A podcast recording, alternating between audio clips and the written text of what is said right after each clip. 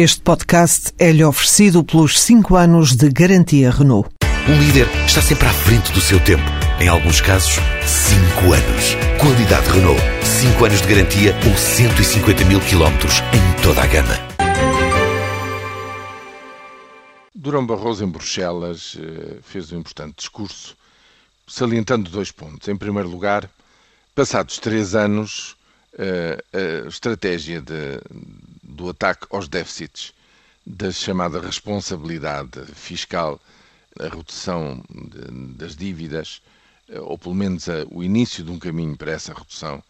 feita por todos, nomeadamente na zona euro, está a esbarrar contra um muro de resistência política e social. Constata Durão Barroso que não é possível prosseguir com uma estratégia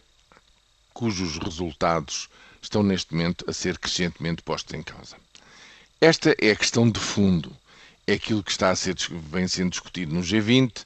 foi discutido na, na, na reunião do, do FMI, que o mundo inteiro, no fundo, se interroga como é que é possível que, com os resultados que se conhecem, com a zona euro que se lançou a si própria uh, na uh, recessão, uh, como é que é possível continuar com uma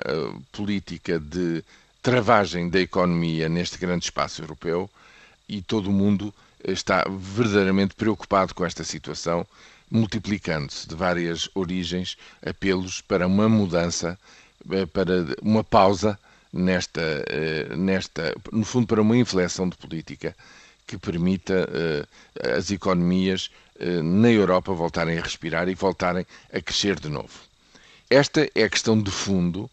para a qual eu acredito que cada vez mais, nos próximos tempos, virá uma pressão no sentido de,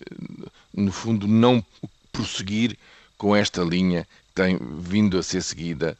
a todo custo eh, no, nos últimos meses. Mas há um outro elemento, é que justamente esta retração, esta discussão de que cada um tem que ser mais responsável, que, que tem que eh, cuidar das suas coisas, da sua casa, etc., trouxe ao de cima, eh, em correntes populistas, um pouco por todos os países da Europa, os velhos preconceitos. E é extraordinário que, passados 27 anos da adesão de Portugal e Espanha, à, na altura a CE, hoje União Europeia, o presidente da Comissão Europeia tenha que vir dizer que os portugueses e os demais países periféricos da zona euro não são nem preguiçosos nem incompetentes, que há gente eh, capaz em todo lado e que isso não se trata de um problema endémico de incapacidade deste ou daquele povo eh, para explicar as dificuldades por que passa hoje em dia a zona euro.